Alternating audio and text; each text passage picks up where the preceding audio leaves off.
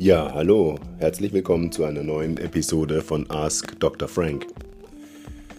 Wir sind nun mitten in der Adventszeit und die Adventszeit und die Vorweihnachtszeit 2018, 2019 ist nicht gerade dafür ähm, sichtbar, dass die Menschen sich in einer weihnachtlichen oder vorweihnachtlichen Stimmung befinden. Wirtschaftliche Schwierigkeiten, Stress. Man hat den Eindruck, dass die Menschen aktuell über mehr Stress und Schwierigkeiten verfügen, als man annimmt. Ich habe vor kurzem im Politbarometer im deutschen Fernsehen einen kurzen Artikel gesehen, in dem der Moderator mit Statistiken ähm, erklärte, dass die Stimmung in der deutschen Bevölkerung besser ist als eh und je. Ich bekam den Eindruck nicht los, dass es sich hier um eine sehr aufgesetzte und sehr manipulative Taktik handelte, die Menschen in einer Art äh, positiven Gruppendynamik zu manipulieren. Man merkt, dass die Menschen unruhig sind, man merkt, dass die Menschen sich in einer Situation befinden, in der sie die Herausforderungen respektive auch die Sichtweisen und Sichtweiten für die Zukunft nicht mehr klar positionieren und sehen können. Und dies führt mittelfristig und auch aktuell zu einer Verunsicherung und politisch und sozial zu mehr Aggression und zu einer Situation, die man in der Politik auch Politikverdrossenheit nennen kann. In der Politik lässt sich das dadurch erkennen, dass meiner Meinung nach immer weniger Menschen den Politikern vertrauen und wir auch sehen können, dass immer mehr Menschen aus der Mittelklasse und aus der Mittelschicht sich in aktiver und passiver Verweigerungshaltung bewegen oder sich in diese passive Widerstandsbewegung hineinbewegen. Was meint passive Widerstandsbewegung? Mittlerweile ist es so, dass wir nicht nur in Frankreich mit den gelben Westen äh, und deren Reaktion auf Versprechen respektive auf Nichtversprechen aus der Politik gesehen haben, dass Menschen nicht mehr bereit sind, Plattitüden von Politikern ähm, Glauben zu schenken, sondern wir sehen auch und vor allen Dingen in Deutschland, dass Menschen aktiv sich aus der Verantwortung herausnehmen. Und aktiv aus der Verantwortung herausnehmen heißt in Deutschland nicht auf die Straße zu gehen, nicht zu demonstrieren, nicht ähm, Barrikaden in Brand zu stecken. Warum? Das ist eine Sache, die vielleicht auch Sie mir erklären können. Würde mich freuen, Ihre Rückmeldung dazu zu erfahren. Aber tendenziell ist diese Reaktion oder diese Verhaltensmusterreaktion kein Verhalten, das man aus Deutschland kennt. Was man in Deutschland jedoch kennt, ist das stetige Ansteigen an Nichtfunktionieren in öffentlichen und ähm, wirtschaftlichen Sektoren. Ein Beispiel dafür ist der Flug von Kanzlerin Merkel nach ähm, Buenos Aires, bei welchem die Flugbereitschaft kurz beim Verlassen des europäischen Kontinents erkennen musste, dass das Flugzeug nicht hundertprozentig flugsicher ist und wieder äh, an einen deutschen Ausweisflughafen äh, zurückfliegen musste und sich den technischen Problemen ähm, hingeben musste. Das wichtigste Argument als ehemaliger Soldat und ehemaliger technischer Soldat der, des äh, Heeres, der heutigen Luftwaffe, war für mich, dass äh, postuliert wurde, dass es nicht möglich ist, am nächsten Morgen mit der gleichen Besatzung weiterzufliegen, da diese Besatzung ähm, aus Dienstzeitgründen nicht mehr einsatzfähig wäre. Verhaltensweise wie diese sind relativ neu, denn zu meiner Zeit als ich bei der Bundeswehr war, war es eine Ehre, bei der Luftwaffe, bei der Flugbereitschaft zu arbeiten. Und die Soldaten und die Besatzung hätten alles dafür getan, dass erstens die Maschine bereit ist, zweitens der Flug fortgesetzt werden konnte oder beziehungsweise sicher begonnen werden konnte. Und hier sieht man bereits eine Veränderung in der Grundhaltung der Vorgehensweise. Ein weiteres Beispiel ist der immer noch nicht aktiv fertiggestellte Flughafen Berlin. Die Menschen glauben hier mehr an Satire und an eine ernsthafte Fertigstellung dieses Flughafens wird nicht mehr gedacht. Fragestellungen wie Digitalisierung, Pflege, Wirtschaft, Arbeitsplatzsicherheit, Digitalisierung, künstliche Intelligenz, all das sind Fragen, in welchen die Bevölkerung, wenn ich ähm, hineinhorche, kein Vertrauen mehr in die Politiker oder in die politische Kaste haben. Das birgt natürlich erhebliche Gefahren, denn wenn die Menschen nicht mehr in die Lösungsmöglichkeiten von ihren alltäglichen Problemen glauben, dann kommt es zu Situationen, in welchen in Frankreich die gelben Westen auf die Straße gehen und in Deutschland zu einer Situation, in der wir zwar noch denken, dass wir Weltmeister in vielen Dingen sind, aber bei weitem den Anschluss an technischen Fortschritt bereits seit längstem verloren haben. Ein weiterer Aspekt, der mir persönlich auffällt, ist die Diskussion um Flüchtlinge und um die Integration von Menschen in Deutschland. Man gewinnt zunehmend den Eindruck, dass es bei der Integration von Menschen nur noch um Flüchtlinge geht und wenn um Flüchtlinge, dann nur noch um den Islam. Der Islam ist eine sehr dominante ähm, Herausforderung in der deutschen Gesellschaft. Nichtsdestotrotz sollten wir nicht vergessen, dass es sehr viele andere Migranten gibt, die ihren Anteil und ihr Bestes für die deutsche Gesellschaft geben. Angefangen von afrikanischen Migranten bis hin zu russischen und asiatischen Migranten, die still jeden Tag für das deutsche, ähm, für das deutsche Wohlergehen, für das deutsche Wirtschaftswachstum an kleinen und großen Stellschrauben arbeiten. Die Dominanz des, der Fragestellung um den Islam, um den politischen Islam, ist hierbei mittlerweile auch etwas ermüdend für alle Beteiligten und alle, die das beobachten. Und schafft es oder schafft für beobachtende Menschen, die hier in Deutschland eine neue Heimat finden wollen, eine Situation, die es auch nicht erleichtert, sich zu integrieren, respektive sich hier auch aufgehoben zu fühlen. Auch hier eine Situation, auf die wir vielleicht einmal eingehen sollten und achten sollten. Ich bin gespannt auf Ihre Rückmeldung zu diesem Themenbereich. Die Digitalisierung und das Fehlen einer digitalen Horizontweite war mir bislang auch nicht ganz klar. Erst als ich eine Dozentur in Thüringen angenommen habe, an der Fachhochschule Gera und mit den Studenten in einem ersten Schritt eine Online Distance E-Learning Aufgabe durchführen wollte und mir die Studenten unisono gesagt haben, dass sie aktuell über keinen Computer verfügen, wurde ich einigermaßen hellhörig. Als ich sie dazu motivieren konnte, ihre Computer zu aktivieren und sie mir dann jedoch signalisierten, dass das Internet in der Hochschule nicht funktioniert, war ich doch etwas baff.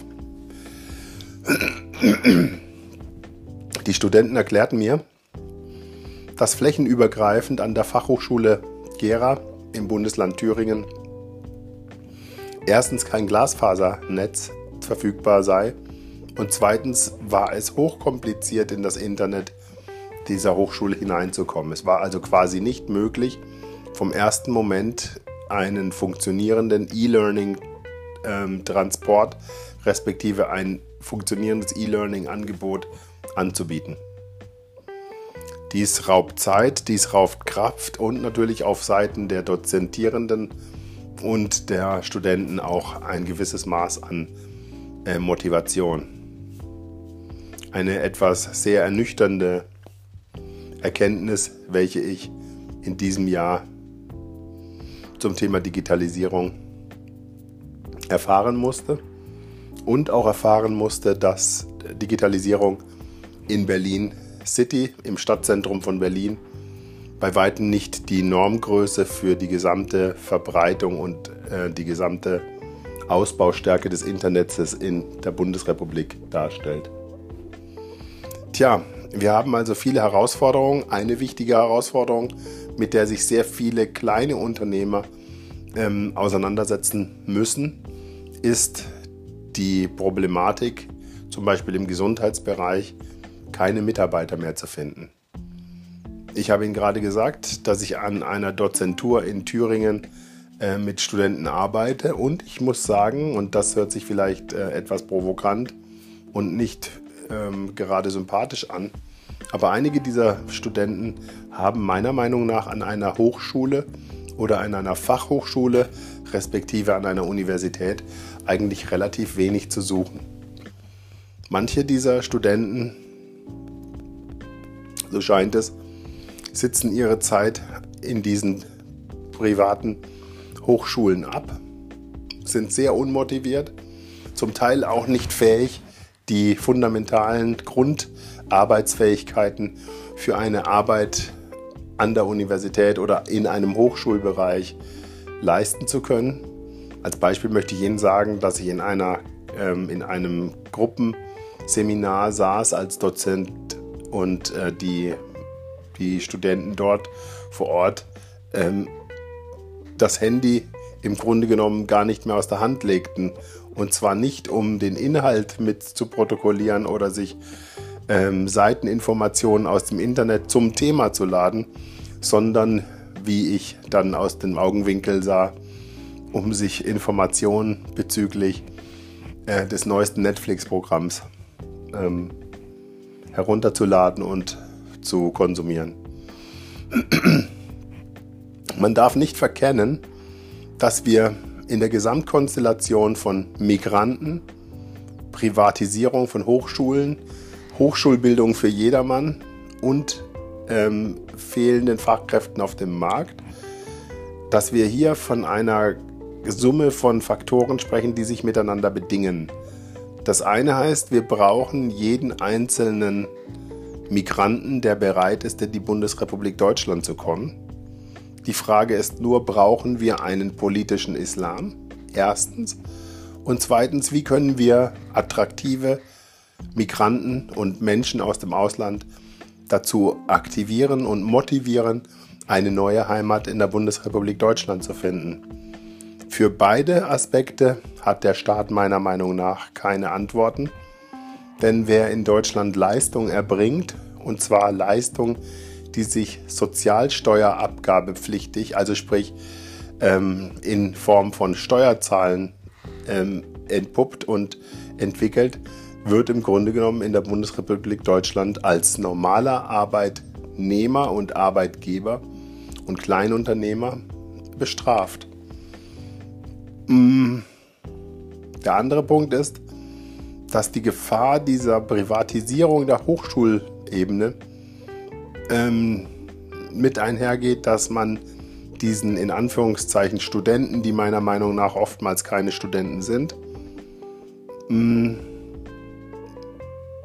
die Situation gibt, dass sie aufgrund ihrer persönlichen Bewertung nicht mehr klar bewertet werden können. Das heißt also, Sie können als Studenten die Dozenten bewerten und kein Dozent möchte negativ bewertet werden. Deswegen kommt es oftmals zu ähm, Wohlgefälligkeits- und ähm, sympathischen Benotungen. Und der Output, der akademische sowie auch der arbeitstechnische Output nach hinten, ist dementsprechend nicht mehr klar erkennbar und meiner Meinung nach auch nicht klar äh, abbildbar für die reale Arbeitswelt. Die reale Arbeitswelt stellt sich wiederum für mich im Gesundheitsbereich, im Krankenhausbereich, im sozialmedizinischen Bereich wie folgt dar. Wir haben, auch wenn die Politik signalisiert, es gäbe Stellen ohne Ende, es gäbe Geld ohne Ende, es würden so und so viele Millionen für die, ähm, für die ähm, Bereitstellung und Anheuerung von Pflegekräften bereitgestellt. Die Politik hat keine Antworten auf die Herausforderung und wir Kleinunternehmer, Physiotherapeuten, Ergotherapeuten, Psychologen, ambulante Pflegedienste, aber auch große Institutionen wie Krankenhäuser, Organisationen ähm, haben massive Probleme, den menschlichen Faktor, sprich neben der Gerätemedizin, den menschlichen Faktor ähm, aufrechtzuerhalten und mit genügend Manpower zum einen und zweitens mit genügend qualifizierten Manpower aufrechtzuerhalten. Dies hat zur Folge, dass die Atmosphäre im Gesundheitsbereich sich immer mehr anspannt. Dies hat aber auch zur Folge, dass Unternehmen wie zum Beispiel mein Unternehmen, das seit 25 Jahren auf dem Markt ist, nicht mehr funktionierend geführt werden können. So haben wir in unserer Praxis für Ergotherapie und Psychologie zum Beispiel dieses Jahr zwei Anmeldungen gehabt, die mir von hunderten Anmeldungen besonders im Gedächtnis geblieben sind. Die eine Anmeldung war die Mutter oder die Tochter einer 93-jährigen Mutter, die an Demenz leidet. Und diese Tochter bat am Telefon förmlich flehend um einen Therapieplatz für die Demenz- und Alltagsaktivitäten ihrer Mutter. Ich konnte kaum antworten und die Tochter sagte mir, dass sie leider nicht in einer Privatkasse sei und dass sie leider auch schon seit vier Wochen ständig Absagen bekommen hätte hm, bezüglich möglicher Therapieplätze. Ich persönlich beschreibe Ihnen diesen Fall deswegen, weil ich es persönlich als Schande finde und empfinde, wenn eine 93-jährige Dame, die viel für Deutschland getan hat und die wahrscheinlich alles verdient hat, nur keine Missachtung ihrer letzten Tage und letzten äh, Zeit auf der Welt, ähm, wenn diese Frau so schlecht behandelt wird. Nichtsdestotrotz konnten wir ihr keinen Therapieplatz anbieten, da wir auf dem Markt keine Mitarbeiter finden. Das andere Beispiel ist das Beispiel eines zehn Monate alten Kindes einer arabischen Mutter in München, die anrief und meinte, sie bräuchte auch dringend einen Termin für ihr zehn Monate altes Kind. Und auch hier mussten wir leider sagen, dass wir aktuell über keine Kapazitäten verfügen. Auch diese Mutter signalisierte mir, dass sie bereits seit Wochen auf der Suche nach einem Therapieplatz ist und diesen bislang nicht gefunden hat. Diese beiden Beispiele sind nur zwei Beispiele dafür, wie prekär und wie angespannt die Situation momentan ist. Ich persönlich kenne auch Therapeuten, die grundsätzlich nur noch Privatpatienten übernehmen, was ich natürlich persönlich auch sehr verwerflich finde. Wie sich die Situation im Gesundheitswesen weiterentwickeln wird, kann niemand herausarbeiten. Ähm, aber eine Sache ist klar. Die Antworten und die Reaktionen von Herrn Jens Spahn lassen darauf deuten, dass er sich weniger mit der Sachpolitik beschäftigt, um die es eigentlich im Gesundheitsministerium geht, sondern um die Fakten, um seine Profilierung und um seine Positionierung in der politischen Partei. Und genau das, und hier schließt sich der Bereich und der Kreis, ist der Grund, warum viele Bürger nicht mehr glauben, an die Äußerungen von Politikern und dementsprechend immer abstrakter reagieren. Die Leidtragenden sind die einzelnen Menschen. Im ersten Schritt vielleicht die Menschen, die krank und benachteiligt sind. Aber im zweiten und dritten Schritt auch die Menschen, denen es gut geht. Und aus diesem Grund möchte ich Sie auf diesen Aspekt einmal hinweisen und würde mich freuen, wenn Sie mir mal eine Nachricht geben zum Thema, was Sie zu diesem Thema denken und was Sie an Weihnachten 2018, 2019 bewegt und wo Sie Möglichkeiten und Chancen für 2019 sehen. Gut, in diesem Sinne, ich wünsche euch einen schönen dritten Advent und freue mich auf eure Antworten und verbleibe mit herzlichen Grüßen. Dr. Thomas Frank.